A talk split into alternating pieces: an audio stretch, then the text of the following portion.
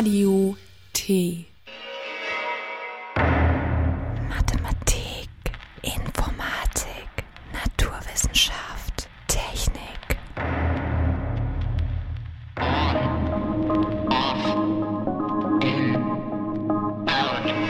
Spread, combine, quiet, loud. Mintoskop. Wissenschaft und Technik aus Chemnitz und der Welt. Im Hintergrundthema der heutigen Sendung geht es um das neue Internetprotokoll Version 6. In unserem Fokus werden wir über Datenschutz und Datensicherheit in sozialen Netzwerken sprechen. Hierzu haben wir uns mit Astro vom Chaos Computer Club unterhalten. Doch zunächst zu Neuigkeiten aus Wissenschaft und Technik.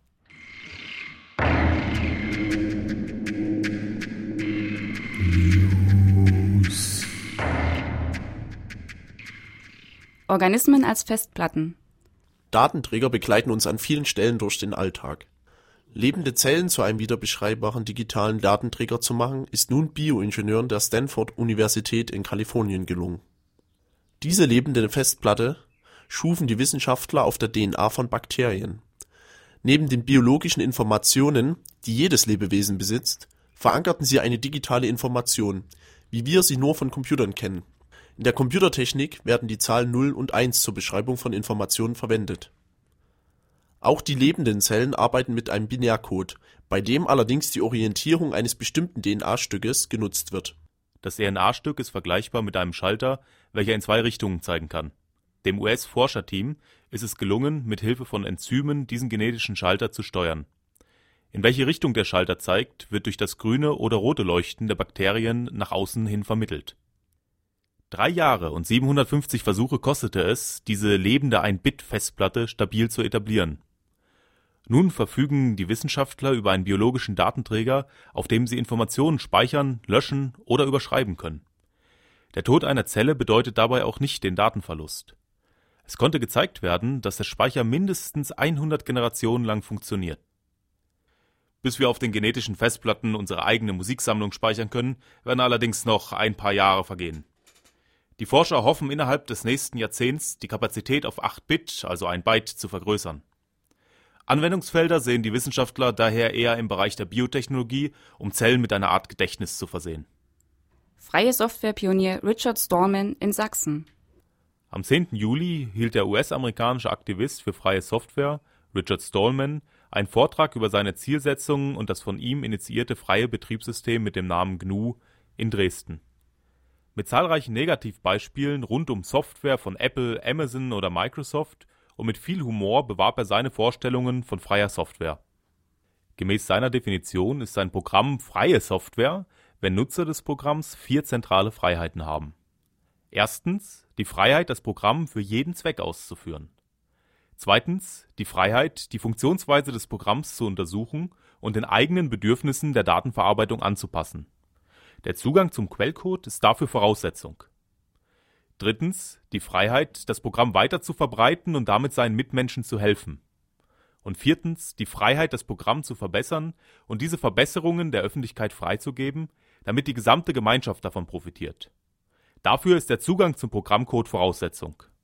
Nur durch diese vier Freiheiten ist es möglich, dass Menschen Software nach ihren Vorstellungen gestalten können. Die Software also beherrschen und nicht von ihr beherrscht werden. Richard Stallman engagiert sich bereits seit 1983 für diese Ideen. Seine Ideen hat er durch zahlreiche Taten unterstrichen. Dazu gehört vor allem, dass er die treibende Kraft hinter dem freien Betriebssystem GNU ist. Auf unsere Frage, ob Richard Stallman die Chemnitzer Linux-Tage im Frühjahr 2013 unterstützen wird, stellte er diese Teilnahme unter eine Bedingung. Die Veranstaltung sollte in GNU Linux-Tage umbenannt werden. I wouldn't go unless they call it uh, GNU und Linux Tag. Diese Bedingung verweist auf einen Namensstreit, ob Betriebssysteme, die auf dem Linux-Kernel, also dem zentralen Stück Software innerhalb des Linux-Betriebssystems, und den GNU-Softwarewerkzeugen basieren, als Linux oder als GNU Linux zu bezeichnen sind. Weitere Informationen zum GNU-Betriebssystem und zum GNU-Projekt finden sich unter gnu.org. Exzellenz an der Technischen Universität Chemnitz. Die TU Chemnitz ist in der Premium-Liga angekommen, sagt die Oberbürgermeisterin Barbara Ludwig und bezieht sich dabei auf die Ergebnisse der dritten Runde der bundesweiten Exzellenzinitiative. Dort wird die Chemnitzer Universität im Zeitraum von 2012 bis 2017 gleich mehrfach gefördert. Der Wettbewerb Exzellenzinitiative des Bundes und der Länder gliedert sich in drei projektorientierte Förderlinien.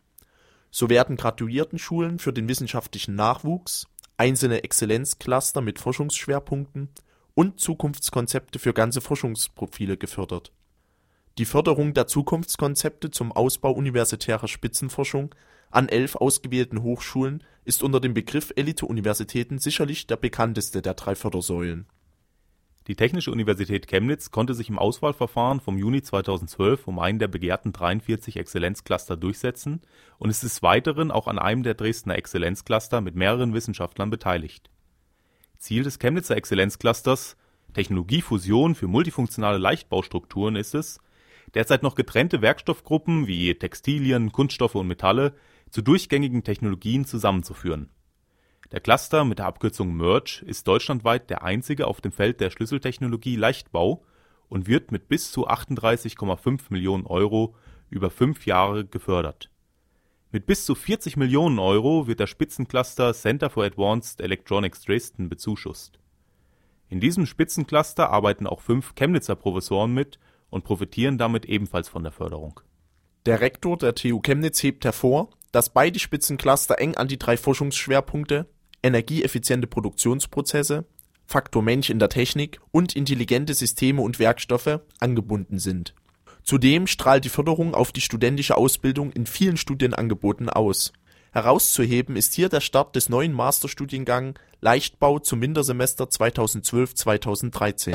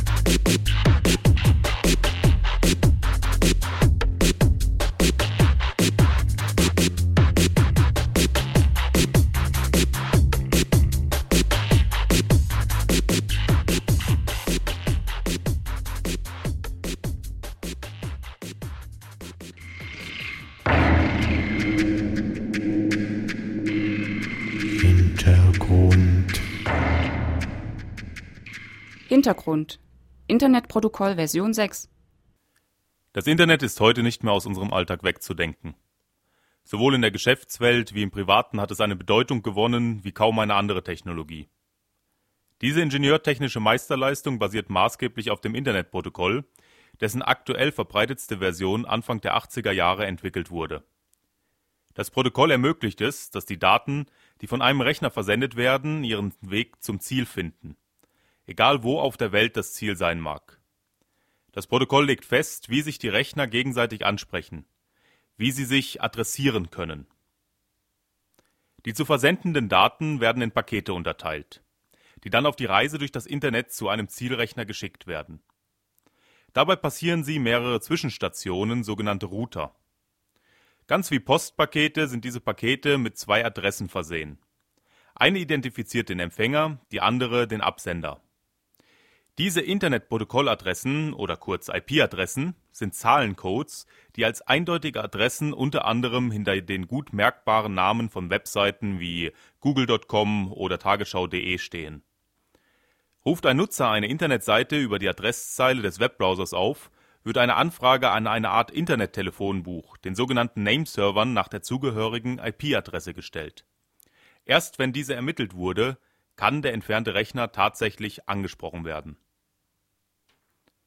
Bisher ist das Internetprotokoll der Version 4, kurz IPv4, dominierend. Aufgrund des großen Wachstums des Internets und neuer Anforderungen wurden allerdings einige Schwächen des Protokolls deutlich.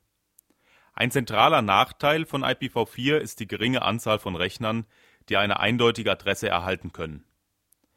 Die IPv4-Adressen sind 32 Bit lang. Dies bedeutet, dass rein theoretisch 2 hoch 32 also 4,3 Milliarden Rechner adressiert werden könnten. Da immer mehr Laptops, Smartphones oder gar Elektronik innerhalb von Autos oder Haushaltsgeräte über das Internet verfügbar sein werden, wird die Zahl von Adressen langsam knapp. Zusätzlich wurde in den Anfängen des Internets wenig sparsam mit IP-Adressen umgegangen. So erhielten Organisationen teils deutlich mehr Adressen zugewiesen, als sie benötigten. Zusätzliche Schwächen von IPv4 sind etwa mangelnde Sicherheitskonzepte, eingeschränkte Unterstützung mobiler Dienste und ein nicht sehr effizientes Weiterleiten von Paketen durch das Internet. Die Schwächen wurden bereits in den 90er Jahren des letzten Jahrhunderts erkannt. Die Antwort auf die identifizierten Probleme wurden mit der Version 6 des Internetprotokolls gegeben. Neben Sicherheitsmechanismen im Bereich des zugehörigen IPsec der verbesserten Unterstützung von mobilen Szenarien über mobile IP und einem effizienteren Routing wurden vor allem für eine größere Anzahl möglicher Adressen gesorgt. Die IPv6-Adressen bestehen aus 128 Bit. Dies bedeutet, dass rein theoretisch 340 Sextillionen, also 3,4 mal 10 hoch 38 Endgeräte ansprechbar sind die gigantische Anzahl von Adressen sollte auf jeden Fall für eine lange Zeit reichen. Für die Zuweisung von IPv6-Adressen an Endgeräte ist ein ganz bestimmtes Verfahren vorgesehen. Eine IPv6-Adresse ist in zwei Teile gegliedert. Der erste Teil, der sogenannte Routing-Teil, wird auch als Präfix bezeichnet. Der Präfix wird vom Internet Service Provider an das Gerät zugewiesen. Der zweite Teil wird Interface Identifier genannt und wird von dem jeweiligen Netzwerkgerät, beispielsweise der WLAN-Karte, selbst berechnet, meist aus der sogenannten MAC-Adresse. Die MAC-Adresse ist eine für ein Netzwerkgerät weltweit eindeutig festgelegte Adresse. Sie wird aus diesem Grund auch Hardware-Adresse genannt. Jede Netzwerkkarte hat eine sie eindeutig identifizierende Adresse, die allerdings bei IPv4 niemandem im Internet bekannt wird durch die Berechnung aus dieser eindeutigen Adresse entsteht nun ein eindeutiger Anteil innerhalb der IPv6-Adresse. Der jeweilige Computer ist also auch an anderen Anschlüssen immer wieder erkennbar, da sich von Anschluss zu Anschluss nur das Präfix ändert. Der Interface Identifier bleibt hingegen immer gleich und ist weltweit einzigartig. Obwohl dieses Verfahren der Berechnung des Routing-Anteils nicht im IPv6-Standard als einzige Möglichkeit genannt wird, wurde es zum bevorzugten Ansatz auch den Entwicklern von IPv6 ging schnell auf, dass dieses Verfahren die Privatsphäre von Rechner und Nutzer gefährden könnte. Daher definierten sie nachträglich das Verfahren Privacy Extension for Stateless Address Auto Configuration in IPv6. Hinter diesem sperrigen Begriff verbirgt sich die Möglichkeit, zusätzlich zu den statischen Adressen temporäre Adressen erzeugen zu lassen. Der Interface Identifier dieser Adressen wird über Zufallszahlen erstellt. Dadurch wird eine Zuordnung der IPv6-Adresse zu einem Gerät erschwert. Die meisten gängigen Betriebssysteme unterstützen dieses Verfahren. Genau genommen stellt die dynamische IP-Adressvergabe allerdings nichts anderes als eine Pseudoanonymität her. Vor der Identifizierung von einzelnen Nutzern und der Bildung von Nutzerprofilen schützt dieser Mechanismus nur bedingt. Eine dynamische IP-Adresse hat darüber hinaus auch klare Nachteile. So sind normale Nutzer, die nach einigen Stunden oder mit jeder neuen Internetverbindung eine neue IP-Adresse zugewiesen bekommen, automatisch zu Netzbürgern zweiter Klasse degradiert Sie können beispielsweise nicht unter einer festen IP-Adresse Dienste wie einen eigenen Webserver oder E-Mail-Server im Internet anbieten, da für den Betrieb von Servern, also der eigenständigen Bereitstellung von Diensten, eine dauerhafte Erreichbarkeit des Servers notwendig ist. Dies bleibt den großen Providern vorbehalten, die natürlich ein großes wirtschaftliches Interesse daran haben, dass nicht jeder über feste IPv6-Adressen verfügt. IP-Adressen nur temporär einem Nutzer zuzuweisen, erwies sich schließlich bereits vor Jahren als wirtschaftliche Goldgrube Bisher ist der allumfassende Einsatz von IPv6 noch Zukunftsmusik.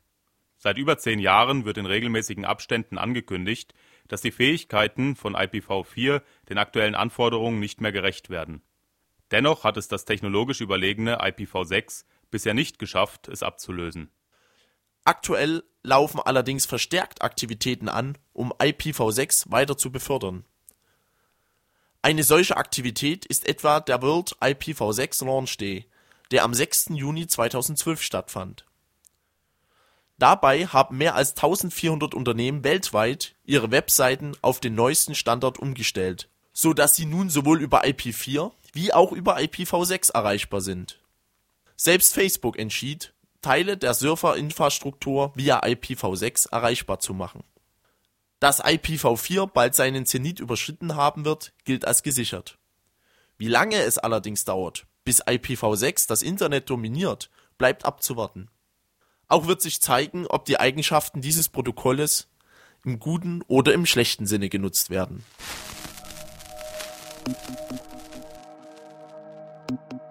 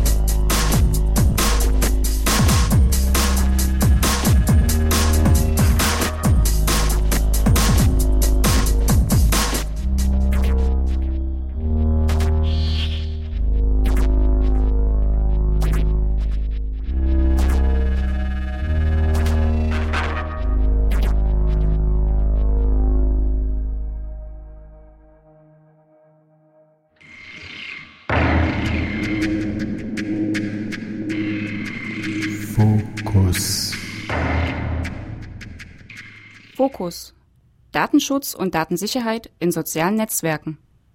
Soziale Netzwerke verwendet heutzutage fast jeder. Täglich wird in unseren Medien über Twitter oder Facebook berichtet. Die Vorteile dieser Anwendungen und die Gründe für ihren Erfolg liegen auf der Hand.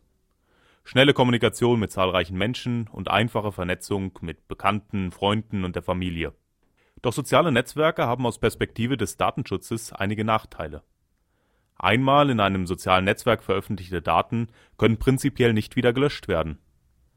Gefährlich kann es werden, wenn Daten aus verschiedenen sozialen Netzwerken verknüpft und daraus umfassende Nutzerprofile erstellt werden. Zu diesem Themenfeld haben wir uns mit Astro vom Chaos Computer Club, der weltweit größten Hackervereinigung, unterhalten. Ja, ich begrüße bei uns im Studio herzlich Astro vom Chaos Computer Club Dresden, C3D2. Hallo. Der uns heute eine Handvoll Fragen beantworten wird und mit dem ich kurz diskutieren will über den Datenschutz und die Datensicherheit in sozialen Netzwerken, wobei wir vor allem dann natürlich auch mal auf Facebook als verbreitetes soziales Netzwerk zu sprechen kommen.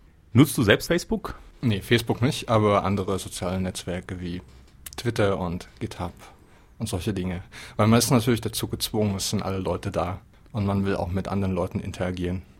Aber was sind dann die zentralen Nachteile, die da für Nutzer entstehen können? Was siehst du da eigentlich für Probleme für die Nutzer, dass da Daten zentral gesammelt werden? Das ist natürlich vielfältig. Also es geht dabei los, dass man einfach nicht Kontrolle über die Daten hat. Man weiß einfach nicht, welche Daten da tatsächlich vorliegen. Im Gegensatz dazu, wenn man jetzt irgendwie seinen eigenen E-Mail-Server betreibt, dann kann man da genau reinschauen. Und das ist auch funda fundamental fürs Internet. Also die alten Dienste wie E-Mail und das Web, die hatten so eine quasi zentrale äh, Startphase, äh, wie bei AOL und CompuServe und äh, T-Online hatte da, glaube ich, auch einen Dienst. Und dann hat aber das Web gewonnen, weil da kann jeder Anbieter sein. Aber genau diese, diesen Vorteil haben wir jetzt verloren mit zentralen Diensten. Wir sind auf einen angewiesen, um mit allen zu kommunizieren. Und eine, eine weitere negative Eigenschaft ist, dass es natürlich wesentlich anfälliger ist für Zensur. Also brauchen wir nur ein Jahr zurückdenken. Ägypten, der arabische Frühling, da wurde einfach mal das Internet abgeschaltet, weil die Demonstranten sich über Facebook verabredet haben. Und das Internet wurde so abgeschalten, dass äh, die Verbindungen ins Ausland gekappt wurden, beziehungsweise im, im Iran zum Beispiel wurden sie sehr langsam gemacht. Ähm, wohingegen, wenn man jetzt diese Dienste im Land verteilt hätte, dann wären die weiterhin nutzbar gewesen. Wobei es da natürlich auch viele Stimmen gibt, die sagen, dass das paranoid ist. Also die Einstellung, die du da gerade kommuniziert hast, ja, dass die negativen Seiten zu stark rauskehrt und letztendlich, dass da natürlich auch nicht unbedingt das Interesse besteht, seitens der Dienstanbieter, ja, negative Dinge mit den Daten zu machen, also für die Nutzer negative Dinge. Natürlich würden die beteuern, das nie zu tun, aber wir müssen uns mal vor Augen halten, wofür wir diese Dienste benutzen. Wir kommunizieren damit. Und äh, wie wir halt beim arabischen Frühling gesehen haben, werden das wichtige Bestandteile für eine Demokratie. Und jetzt haben wir halt einzelne Firmen, die da Macht darüber ausüben. Das ist gefährlich. Aber wenn man sich das generell in der Bevölkerung anguckt, ähm, so einen richtig hohen Stellenwert hat das Thema ja nicht. Wenn man jetzt zum Beispiel die Thematik der neuen Nutzungsbedingungen bei Facebook aufgreifen. Das ist ja sogar auch durch die ganz regulären Nachrichten gegangen. Da hat doch wirklich auch ein sehr geringer Prozentsatz der Nutzer darüber abgestimmt und ähm, diese Datenschutzbestimmungen, die Facebook da neuerdings eingeführt hat, abgelehnt. Also das waren, ich glaube, 0,04 Prozent gerade mal der Nutzer. Ja, genau. Also die haben das natürlich nicht auf ihre äh, Startseite gepackt, stimmt hier ab über unsere neuen Nutzungsbedingungen, sondern das musste man erst suchen, wenn man sich dafür interessiert hat. Und das Interesse ist halt nicht sehr groß leider. Den meisten Leuten ist es egal. Aber dafür machen wir ja die Sendung. Fallen dir ein paar Beispiele ein, wo Daten in sozialen Netzwerken im negativen Sinne für die Benutzer gebraucht wurden? Ja, ähm, da brauchen wir halt nur mal auf Menschenrechtsverletzungen im gewissen Regime gucken. Also China, die ähm, zum einen versuchen natürlich die westlichen zentralen Dienste zu zwingen, die Daten herauszugeben sonst können sie keinen Fuß im Markt fassen. Beziehungsweise gibt es ja in China auch so ein bisschen anderes Ökosystem, nämlich wurde, wurden da viele Konzepte auch äh, für den chinesischen Markt nochmal neu nachgemacht. Also wie, wie es halt äh, für Google Baidu gibt, die chinesische Suchmaschine, gibt es auch äh, zum Beispiel den Twitter-Clone. Und da die Firmen in China ansässig sind, müssen die sich natürlich nach den Gesetzen dort richten. Aber es gibt da auch positive Auswirkungen, wie äh, dass jetzt Korruptionsaffären dort hochkochen über diese Medien. Und fallen dir auch bei uns in den Breitengraden ein paar Beispiele ein, wo es wirklich zur negativen Verwendung in letzter Zeit gekommen ist? Also natürlich ganz äh, klar die Herausgabe der persönlichen Daten der Wikileaks-Aktivisten durch Twitter. Ähm, wovon man auch viel hört, sind die Facebook-Partys, aber da bin ich eigentlich ganz unkritisch, weil das ist einfach mal ein also das ist erstmal eine Fehlbedienung des Mediums, nämlich das aus Versehen öffentlich klicken von einer privaten Veranstaltung. Zum anderen zeigt es halt, dass wir durch das Internet einfach mal mit allen Menschen kommunizieren können. Und äh, wenn es halt eine Möglichkeit gibt, irgendwie die Sau rauszulassen, dann sind halt ganz viele dabei. So ist halt die Gesellschaft. Also das Internet ist ein Spiegel der Gesellschaft. Jetzt könnte man natürlich auch sagen, naja, dass halt sehr viel an Kommunikation über diese Systeme läuft und sehr viele Daten letztendlich da irgendwo zusammenlaufen. Das kann auch sehr viele positive Effekte eben haben. Man kann jetzt eben sagen, es ist äh, alles sehr transparent, was läuft. Gerade Twitter ist ja eben Beispiel für dann eben transparente Prozesse, wenn man sich das bei Politikern teilweise anschaut. Fallen dir da auch weitere Beispiele ein, was da an ähm, positiven Effekten eventuell durch halt diese Zentralisierung von Daten auch bewirkt werden kann? Nein, eigentlich keine, weil ähm, ich gebe halt die Daten raus, die ich rausgeben möchte und was ich nicht rausgeben möchte, behalte ich für mich. Ich schätze meine Privatsphäre und das muss man halt auch online tun. Also es sind halt Werbezwecke. Und wie lange bleiben diese Daten normalerweise in den Systemen enthalten? Das kommt natürlich auf die Gesetzgebung an. Also hier in Europa gibt es ja, glaube ich, äh, Beschränkungen, aber in Amerika bin ich mir da echt nicht so sicher. Also da sind die äh, Datenschutzgesetzgebungen wesentlich laxer. Aber natürlich erkennen die auch die Zeichen der Zeit und äh, tun dann ein bisschen was politisch dagegen. Also es geht langsam los. Sind dir da irgendwelche konkreten Bestrebungen bekannt, was da in Amerika läuft? Ähm, es gibt jetzt zumindest mal die Entscheidung, dass wenn man sich für einen Job bewirbt, dass man äh, da nicht seine Facebook-Account-Daten rausgeben muss. Also äh, es gab wirklich Arbeitgeber, die gemeint haben, ja, wenn du hier arbeiten willst, dann musst du mir dein Facebook-Passwort sagen, damit ich mal dein soziales Umfeld checken kann. Oder Firmen, die sich ja dann auch äh, darauf spezialisiert haben, solche Profile äh, zusammenzusuchen und zusammenzustellen, dann eben für Unternehmen, für die einzelnen Bewerber dieser Unternehmen entsprechend. Und das ist natürlich auch ein lohnendes Geschäft. Ja, auf jeden Fall. Da wird halt mit persönlichen Daten Geschäft gemacht und das ist echt verwerflich. Das ist vielleicht eine, eine fiese, ein fieser Vergleich, aber wir haben in der Geschichte viele Beispiele für Datensammlung auch in der vordigitalen Ära. Also die, äh, wie hießen sie, die rosa Bücher der Nazis oder die Aktenberge der Stasi, alles Datensammlungen. Wobei es ja natürlich jetzt schon einen zentralen Unterschied gibt, nämlich dass es auf ja, das zu freiwilliger Zeit, Basis basiert. Genau, dass es auf freiwilliger Basis passiert, das ist das eine. Und das andere ist, dass es eben nicht durch den Staat passiert, sondern eben durch einzelne Unternehmen. Genau, und das ist noch wesentlich gefährlicher, denke ich. Warum? Ähm, weil diese einzelnen Unternehmen nicht ganz so starke Reglementierungen haben und weil das natürlich auch Begehrlichkeiten vom Staat weckt. Also der Staat ist sowieso mit im Boot. Aber auf der anderen Seite kann man doch sagen, dass, ähm, naja, wenn es verschiedene Unternehmen sind, die die Daten sammeln, dass diese Daten dann auch entsprechend irgendwo unter den Unternehmen aufgeteilt sind und verteilt sind. Das heißt, ein und Unternehmen. Nie, niemals verknüpft werden. Genau, so könnte man eben argumentieren und so wird ja dann teilweise auch argumentiert, dass es dann eben nicht diese Gefahr gibt, dass die einzelnen Daten verknüpft werden. Und das soll man dann glauben. Ja. Sind dir da Beispiele bekannt, wo äh, unternehmensübergreifend Daten dann auch wirklich, wirklich weitergegeben werden? Oder wie sieht es da eigentlich aus in der Praxis mit solchen Daten von Facebook oder Amazon und so weiter und so fort? Also natürlich sind das Konkurrenten, aber ähm, mit ihren Partnern werden sie natürlich diese Daten weitergeben. Beziehungsweise sie werden ähm, die Daten nutzbar machen. Denn die Daten, die sie sammeln, sind ihr Kapital, die werden sie wahrscheinlich nur unter bestimmten Umständen weitergeben. Also wer sich zum Beispiel fragt, wie Twitter Geld macht, da gibt's ein bisschen Werbung, die nervt, aber ähm, eigentlich sind es halt die Daten. Wenn man viele Tweets oder, oder alle Tweets empfangen will, dann kostet das richtig Geld.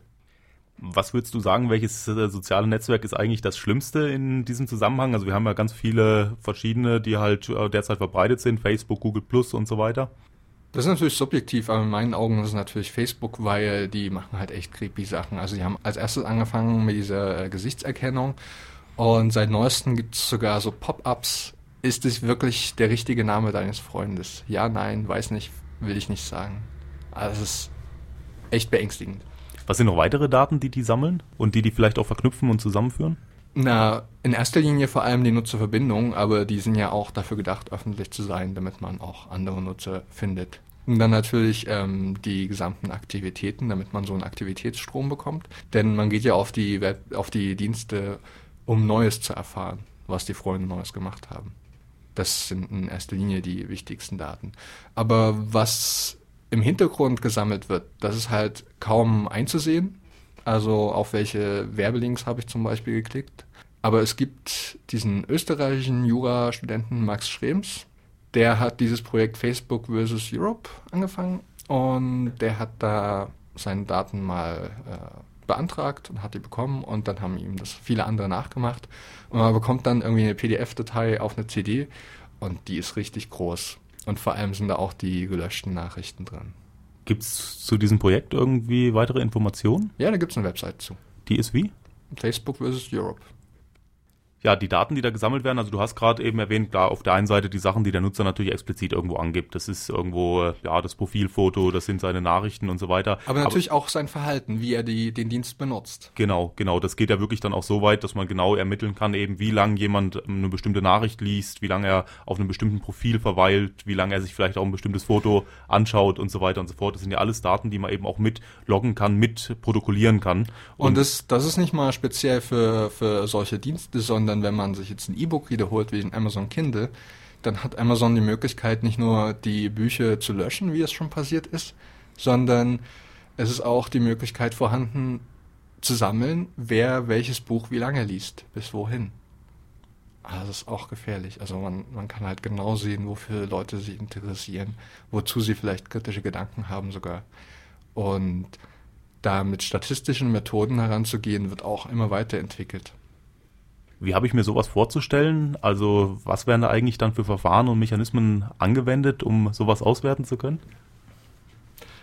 Man, man beobachtet irgendwie seine Kontrollgruppe und wenn dann gewisse Annahmen zutreffen mit äh, einer hohen statistischen Sicherheit, kann man das natürlich auch auf den Rest der Nutzerschaft projizieren.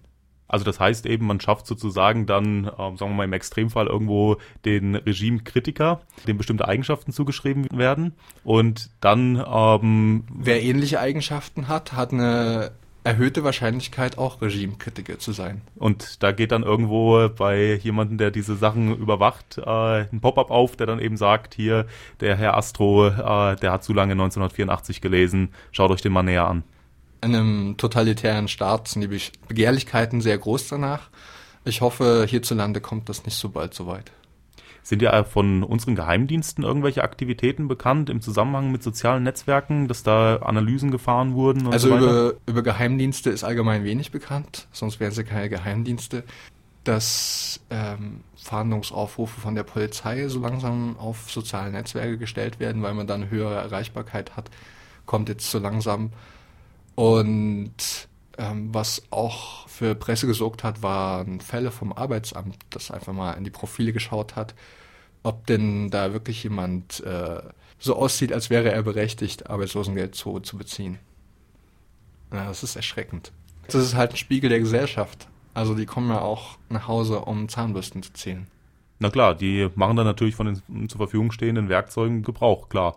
Und da ist es natürlich naheliegend dann, äh, dass man genau das Medium auch verwendet. Das ist ja sogar sehr angenehm. Da muss man eben nicht nach Hause äh, kommen zu den Leuten und irgendwie Mülleimer durchsuchen oder wie auch immer. Das sind ja auch so Fälle, die durchaus passiert sind, sondern kann das eben bequem aus seinem Sessel eben alles nachvollziehen, was derjenige da macht und um, ob er dann bestimmte Ansprüche eben hat, die er irgendwo geltend gemacht hat.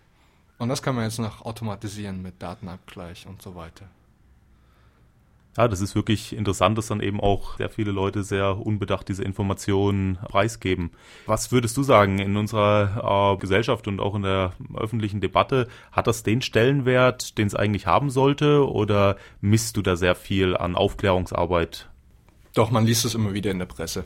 Und in Deutschland haben wir recht gute Datenschutzgesetzgebung. Und die Leute machen sich definitiv Gedanken, zumindest äh, ein gewisser Teil der Bevölkerung der, die Sache, dass hier nicht wirklich ein ganz klarer Feind vorhanden ist und dass man auch nicht irgendwo ganz klar jemanden halt an die Wand schreiben kann und sagen, das ist der Böse.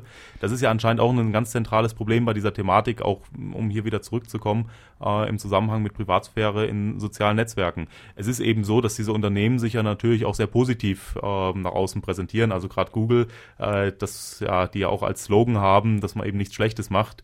Don't be evil. Don't be evil, genau. Also, ja, die haben natürlich dann auch eine Außendarstellung, dass sie gut sind und werden an, häufig auch natürlich so wahrgenommen als, ja, die lockeren, freundlichen Unternehmen. Und äh, das ist natürlich auch irgendwo eine ganz große Gefahr, dass ähm, man da aus, aus der Perspektive dann halt zu unbedarft damit umgeht.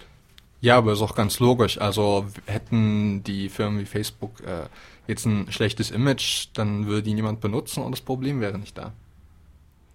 Ja, aber wie gesagt, also normalerweise ist es dann eben so, dass man irgendwo den Bösen hat. Also es gibt dann eben den Schurkenstaat oder dergleichen, auf den man zeigen kann. Und hier ist es eben so, ähm, ja, man kann nicht wirklich auf die zeigen. Äh, es kommt halt, also man hat nicht wirklich eine Argumentationsgrundlage oder irgendwelche nachhaltigen Beweise, was die da eigentlich tatsächlich machen, was da eigentlich die Gefahr ist. Lässt sich halt sehr schwer verargumentieren, weil jederzeit gesagt werden kann, ach, das ist doch alles gar nicht so schlimm und die sammeln ja eigentlich gar nicht so viel und die löschen das auch alle brav wieder. Es lässt sich eben auch sehr wenig da nachvollziehen, beweisen mit einem klaren Feindbild hat der Tag Struktur, das stimmt. Aber ähm, durch unsere Gesetzgebung hat es halt der Max Schrems mit seinem Projekt geschafft, da mal die Daten freigeben zu lassen und dann hat er auch wirklich gesehen. Es sind sehr viele Leute aufgeschreckt, dass da eben die äh, gelöschten Nachrichten vorhanden waren, wie viel da gesammelt wird. Hast du noch ein paar Kategorien von Informationen im Kopf, die da auf der CD verfügbar waren oder auf der DVD? Also äh, klar, die ganz normalen öffentlichen Informationen, die in den Profilen drin stand. Was war da noch etwa drin? Was Na, zu dieser die Masse Privat, geführt hat? Die privaten Informationen stehen natürlich auch im Profil und dann Dinge wie auf welchen Bildern wurde ich getaggt.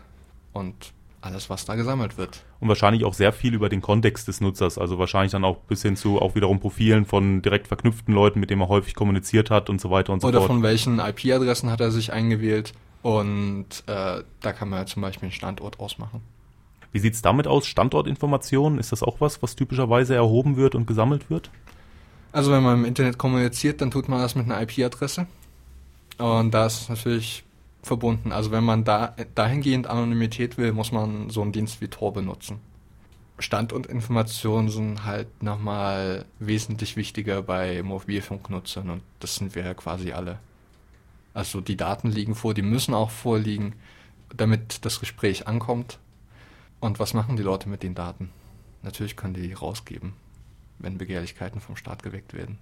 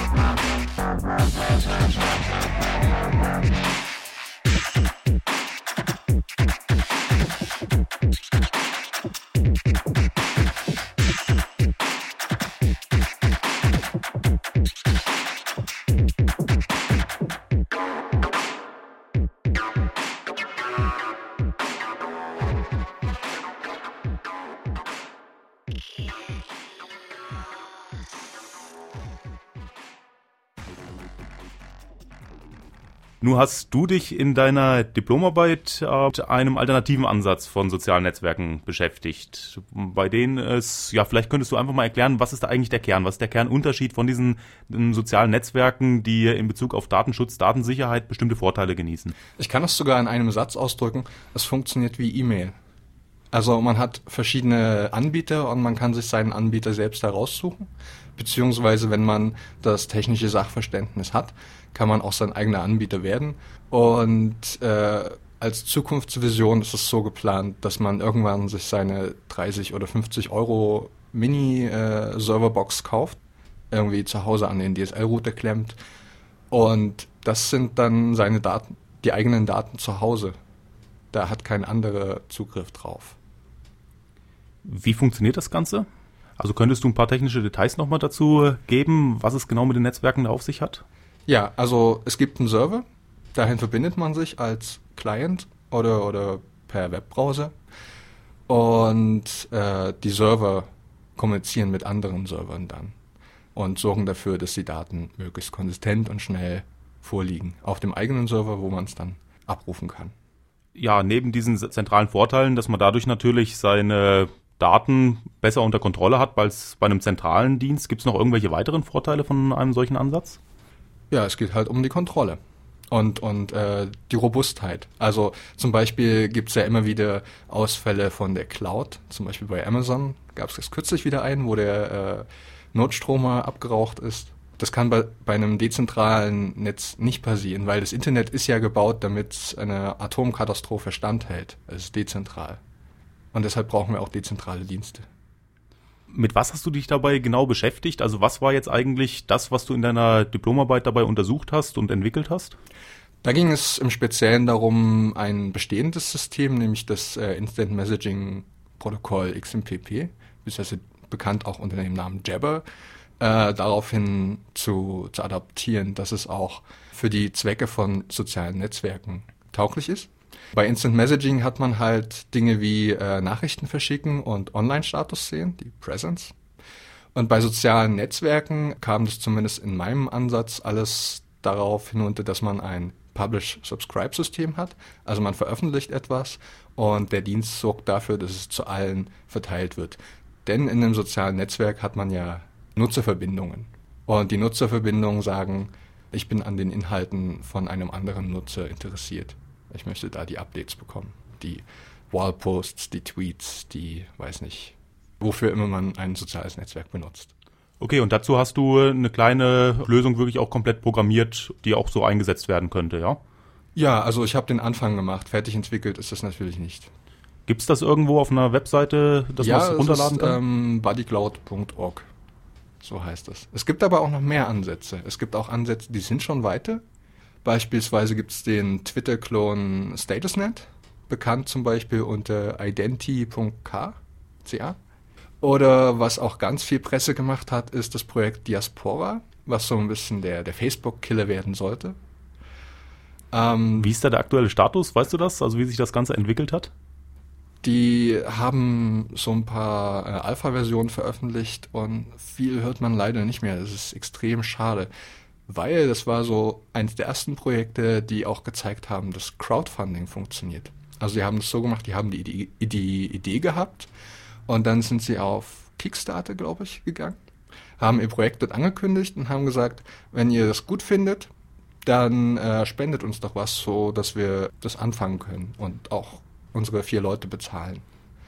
Und im Endeffekt hatten sie 2000 Prozent ihres ähm, Spendenziels erreicht. Das war sehr schön.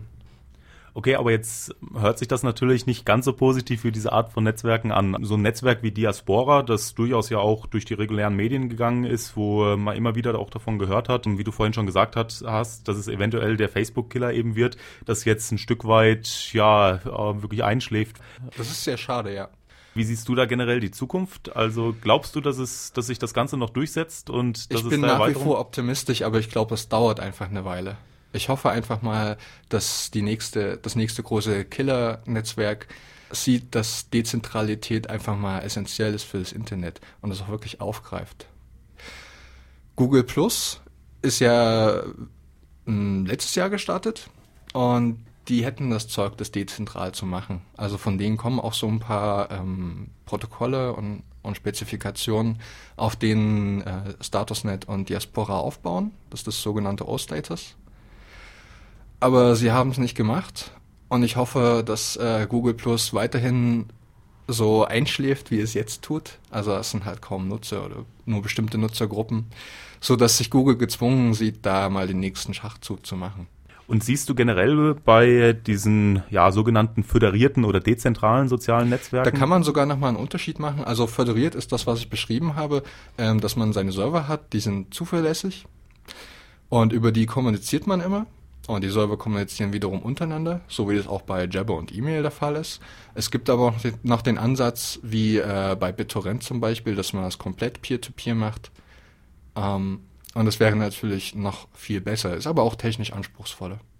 Was heißt hier Peer-to-Peer? -Peer? Dass es keinen zentral, also zentralen Server mehr gibt, sondern dass wirklich die, die äh, Benutzercomputer miteinander kommunizieren.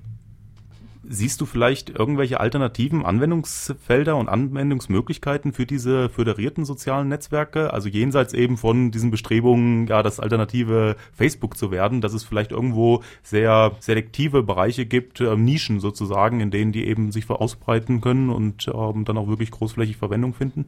Ja, kann es durchaus geben. Was siehst du da für Beispiele? Da fallen mir leider keine konkreten Beispiele ein, weil ich habe jetzt nicht so die Ideen für das nächste Killer-soziale Netzwerk.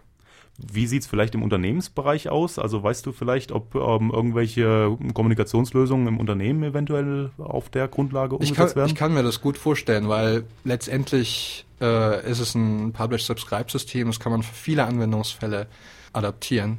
Und wenn einem da was Spezielles einfällt und man hat schon so diesen technischen Unterbau, verschiedene Dienste kommunizieren miteinander, dann kann man ja einfach seine Anwendung darauf bauen. Was mir ein Begriff ist, ist eben generell dieses Feld von sogenannten Enterprise Microblogging, also dass man im Endeffekt so eine ja, Art ähm, Twitter-Interaktion für die Unternehmenskommunikation vorsieht. Also das heißt halt, dass die Leute sich ähm, über kurze Statusnachrichten ähm, austauschen und verständigen und ähm, ja bis hin zu wirklich komplette Projektkoordination und so weiter auf der Grundlage durchgeführt wird. Und da ist natürlich immer das zentrale Problem, wenn ich jetzt einen externen Dienst nutze, klar, dann gebe ich halt meine Daten wieder weg. Das ist natürlich nicht im Unternehmensinteresse Interesse, ähm, wenn ich da halt auch bis hin zu sehr sensiblen Daten eben irgendwo genau. in die Cloud verlagere. Und wenn ich jetzt äh, einen zentralen Dienst wie Facebook benutze, dann gibt es halt auch keine Möglichkeit, irgendwie Daten lokal zu haben. Statusnet, also die Software hinter Identica, die, oder da hat die Betreiberfirma genau daraufhin abgezielt, das in Unternehmen zu installieren. Ist leider eingeschlafen. Stattdessen gibt es jetzt halt Dienste wie Yammer, was ein Twitter-Klon ist, der ist aber definitiv zentral. Ähm, man muss halt auch schauen, ob es den Wunsch gibt, wirklich über verschiedene Server hinweg zu kommunizieren. Oder ob es nicht eine einzelne Installation bleiben kann. In der Firma will man oft viel Kontrolle ausüben. Ich bedanke mich damit bei dir und ja, ich hoffe, dass du die eine oder andere weitere Sendung bei uns nochmal mit begleiten wirst. Die redaktionelle Verantwortung für diese Ausgabe von Mintoskop hatten Marius Feldmann und Max Hofmann. Die Musikredaktion hatte Jörg Braune. Bis zum nächsten Mal zum Mintoskop.